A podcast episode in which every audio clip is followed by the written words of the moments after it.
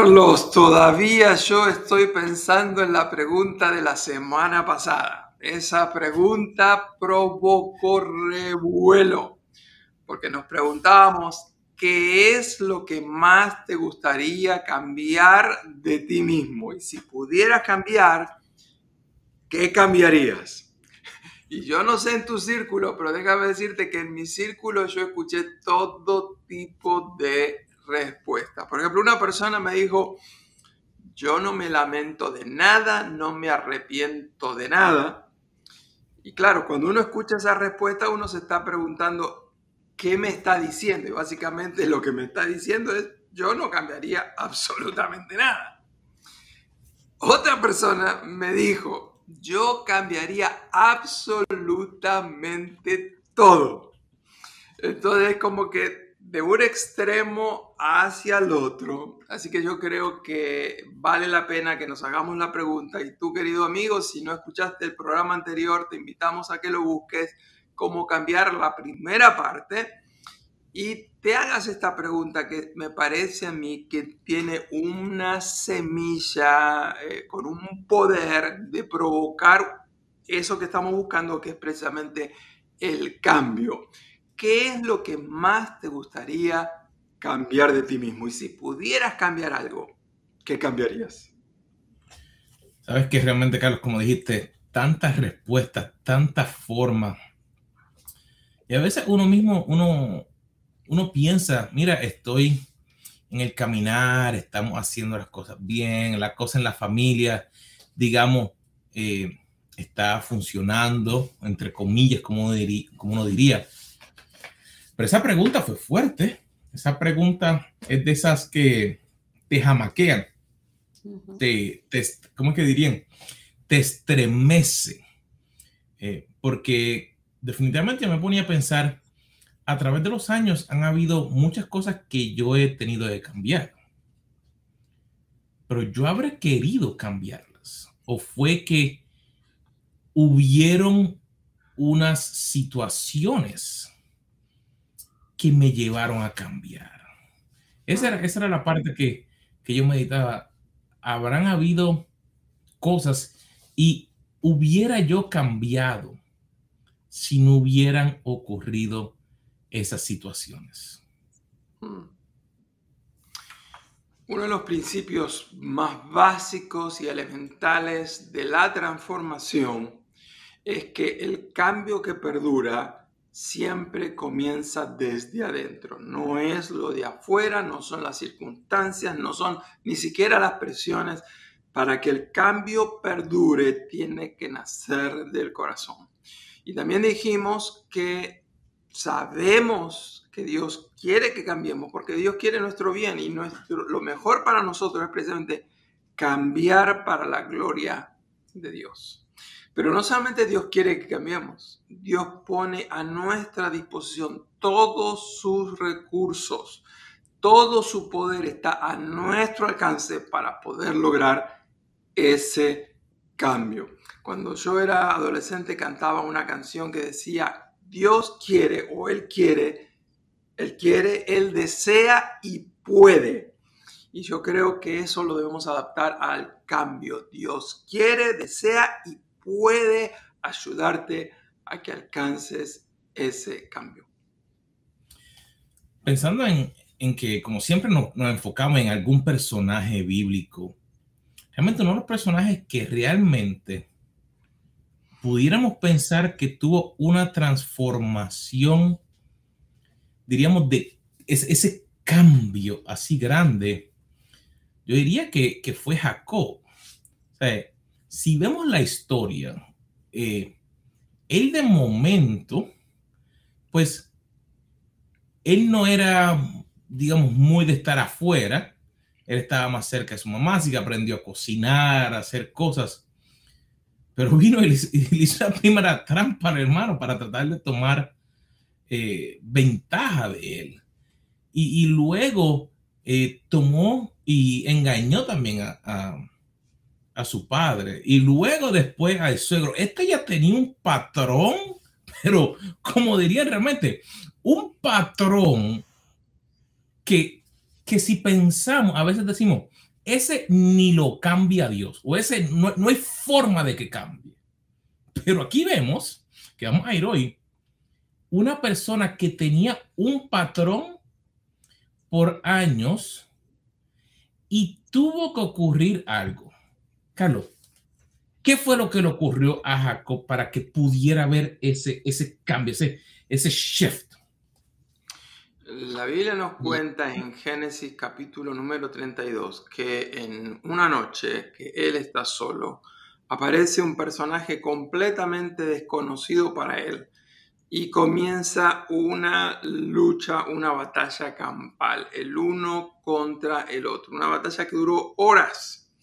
Este, Oseas en el capítulo 12, versos 3 y 4 nos dice que no solamente era un personaje desconocido, dice que era un ángel.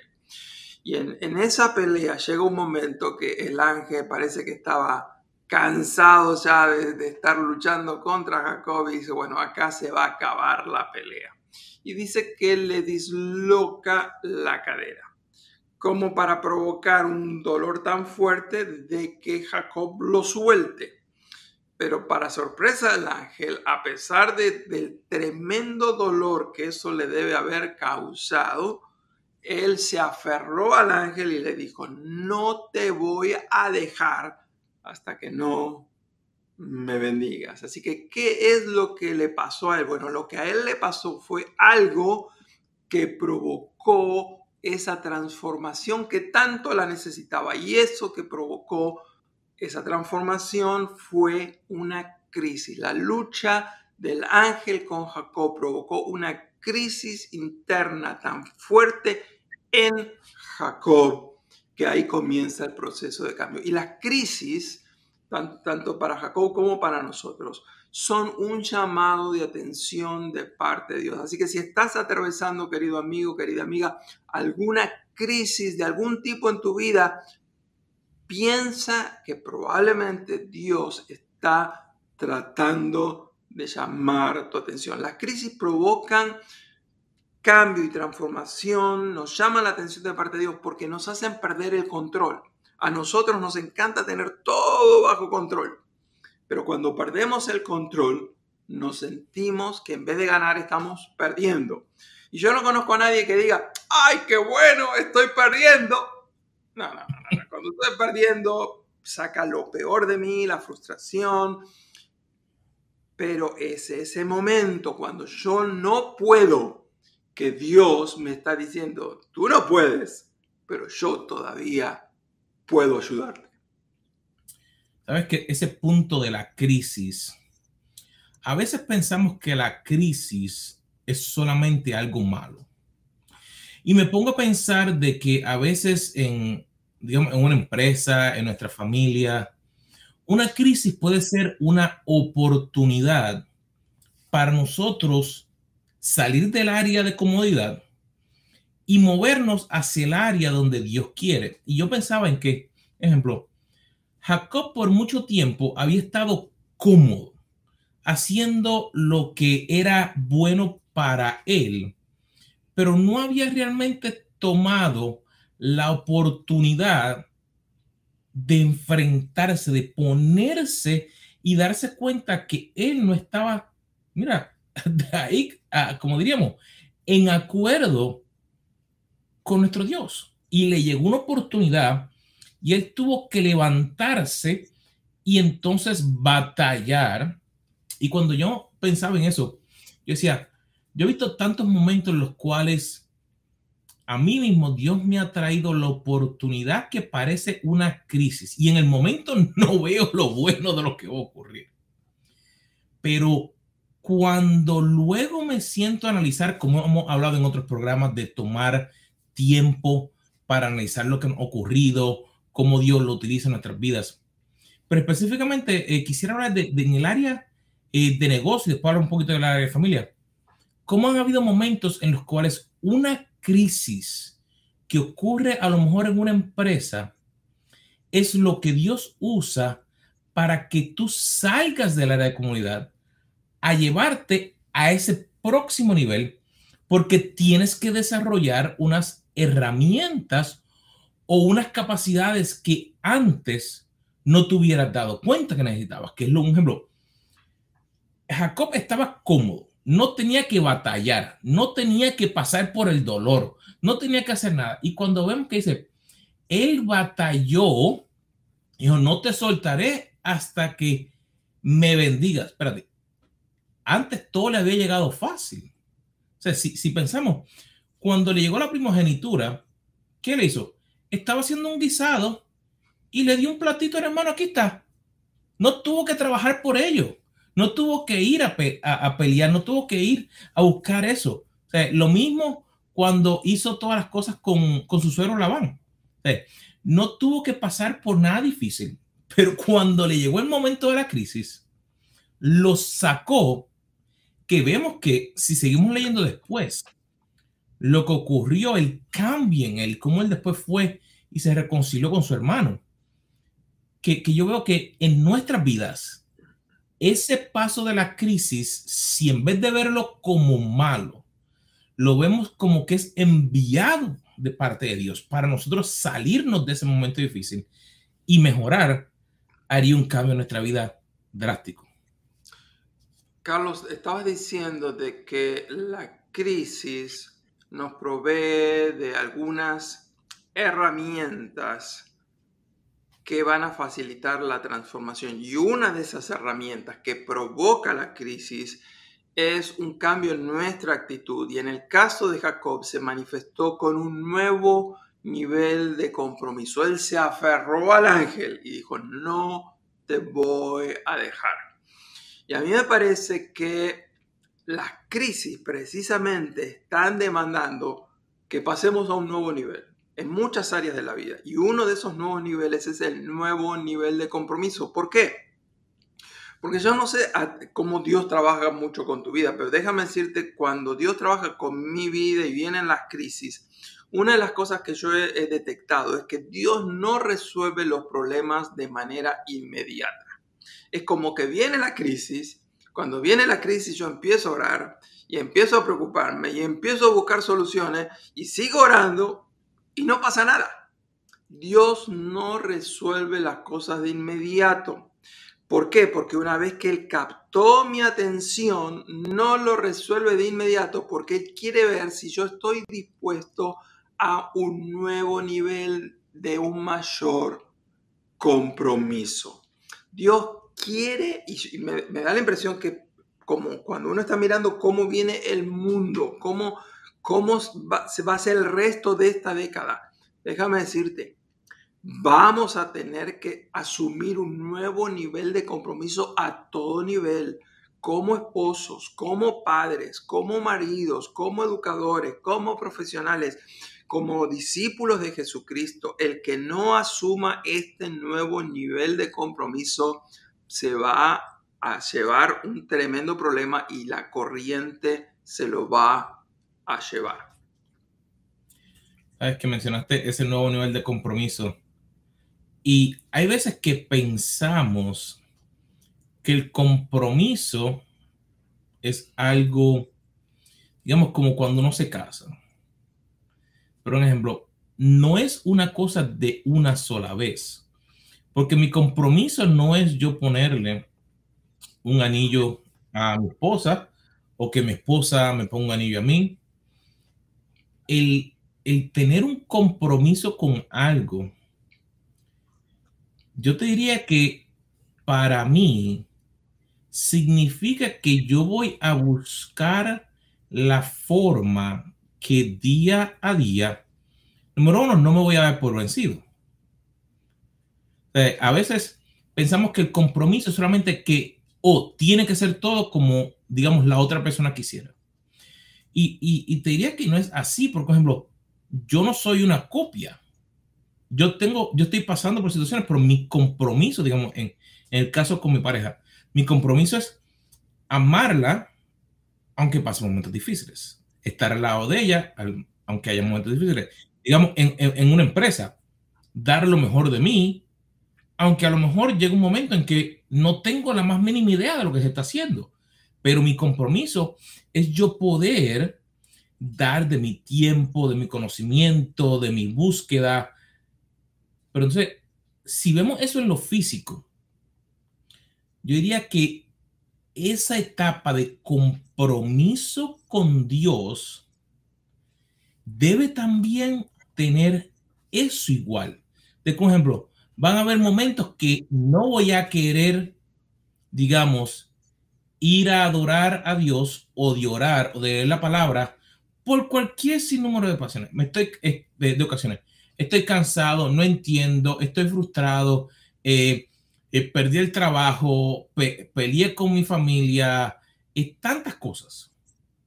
Pero si veo lo, e, ese compromiso que Jacob tuvo, dice que él peleó hasta rayar el alba.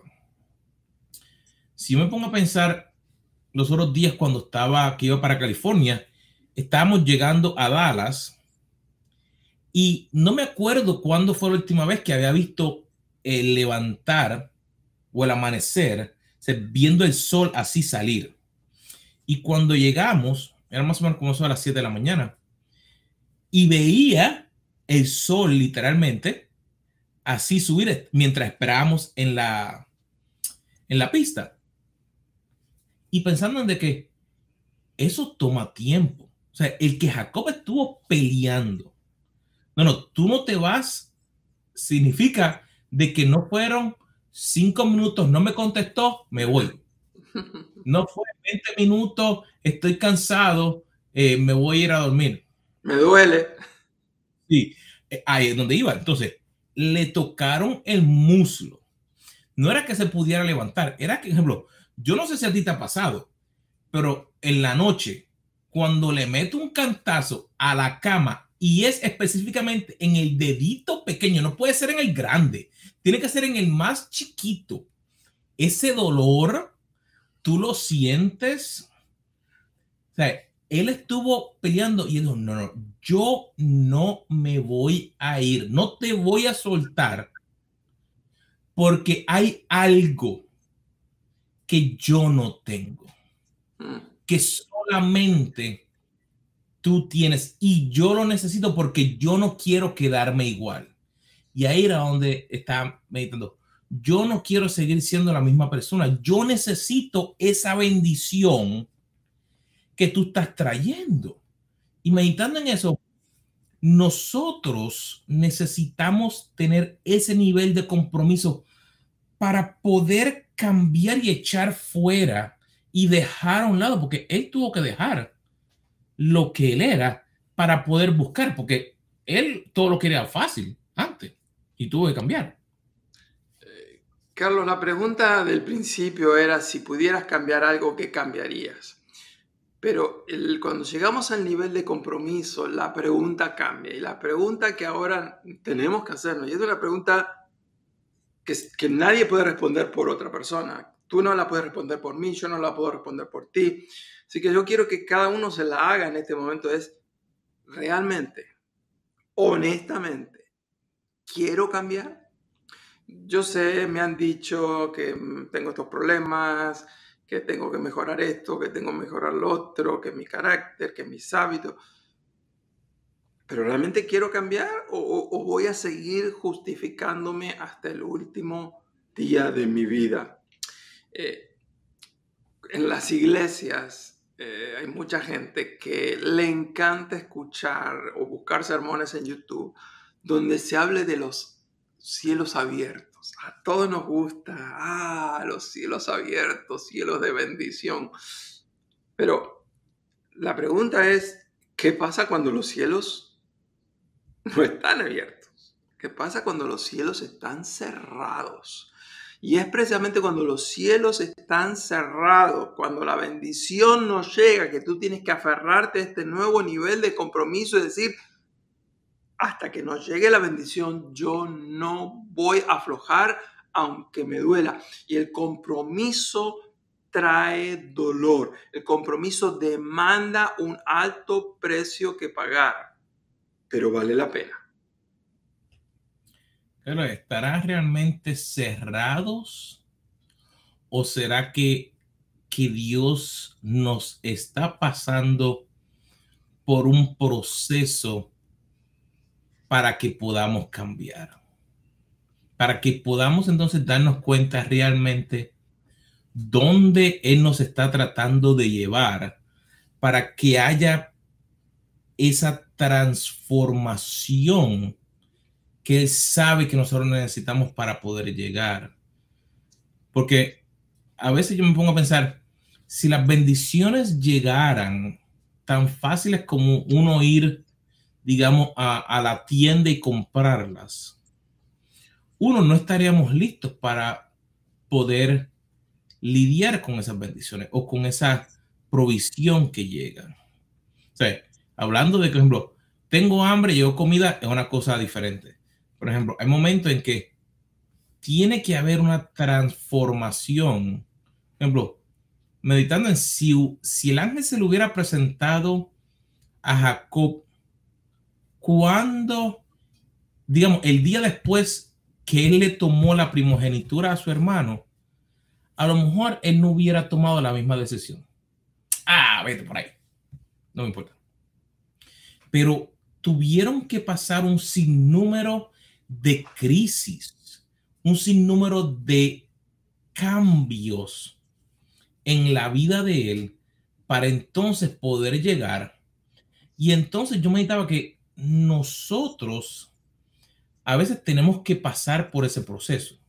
A veces vamos a llegar por un sinnúmero de etapas para poder tener el cambio completo. Y a veces tienen que haber cambios en otras áreas para que haya el cambio que a lo mejor que nosotros queremos.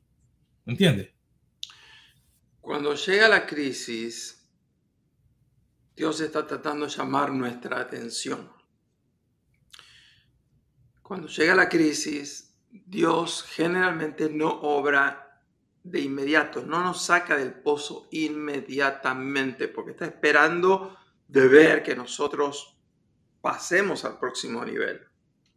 Pero el otro tema es que no solamente que Dios no nos resuelve los problemas inmediatamente, apenas oramos esa primera oración, sino que también tenemos que ser honestos con nosotros mismos. No nos metimos en este problema, por eso es crisis, porque es un gran problema. No nos metimos en este problema de la noche a la mañana hay un patrón de actitudes, hay un patrón de hábitos, hay una serie de circunstancias que nos fuimos deslizando poco a poco. No nos dimos cuenta hasta que cuando llegamos abajo, ya no hay más nada para ir más abajo. Ahí es cuando reaccionamos. Y muchas veces, hasta que no llegamos hasta abajo, hasta el fondo, no estamos listos para empezar a ir para arriba pero aún así la, crisis no se soluciona de inmediatamente. O sea, empezamos a salir de a poquitito, pero Dios tiene que ir pelándonos, ¿no? Como, como la, la cebolla, hoja tras hoja, un poquito aquí, otro poquito allá. Toma tiempo, nos costó llegar abajo, nos va a costar llegar arriba. Eh, los psicólogos dicen que toma como unas seis semanas desarrollar un nuevo hábito. Bueno, nosotros queremos que se solucione nuestra crisis en seis horas y así con esa actitud no vamos a ningún lado porque esa actitud de desesperación, de ansiedad, de querer solucionar todo, inmediatamente demuestra precisamente que no tenemos lo que necesitamos para salir de la crisis. Y lo que necesitamos para salir de la crisis es compromiso.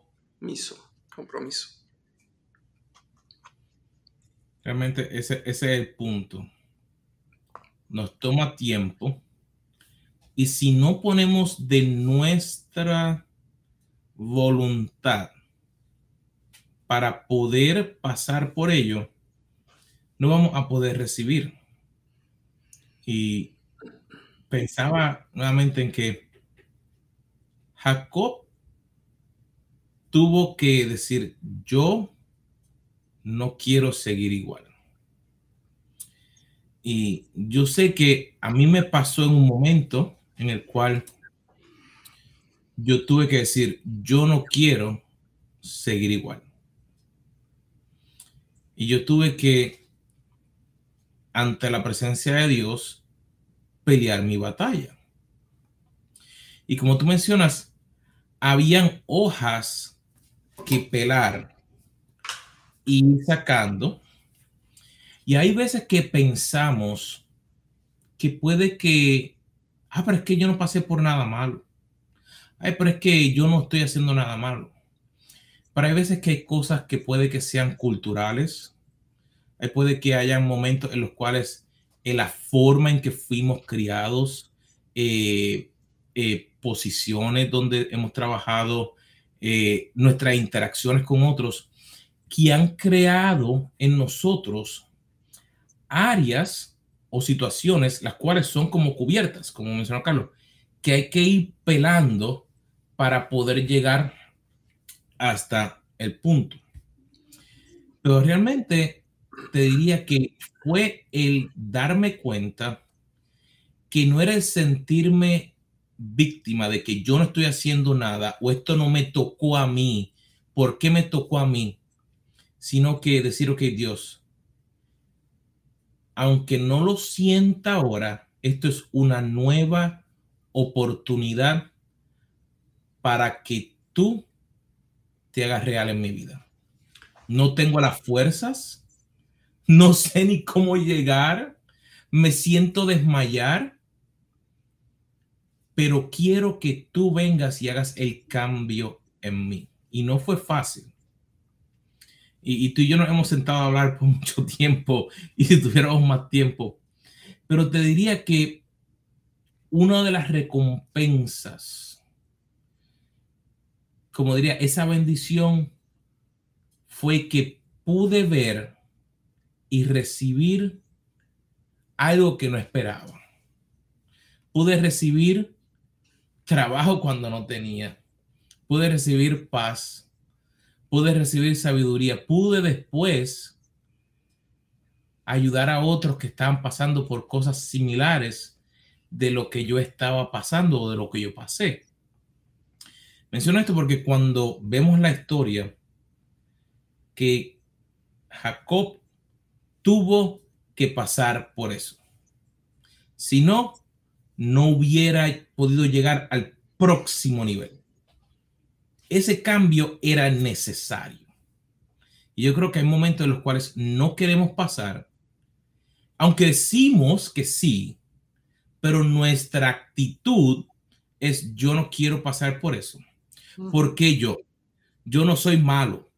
y, y, tratamos de ser, de compararnos, por ejemplo, nos dice la palabra que no hay ninguno justo, sino solamente Cristo.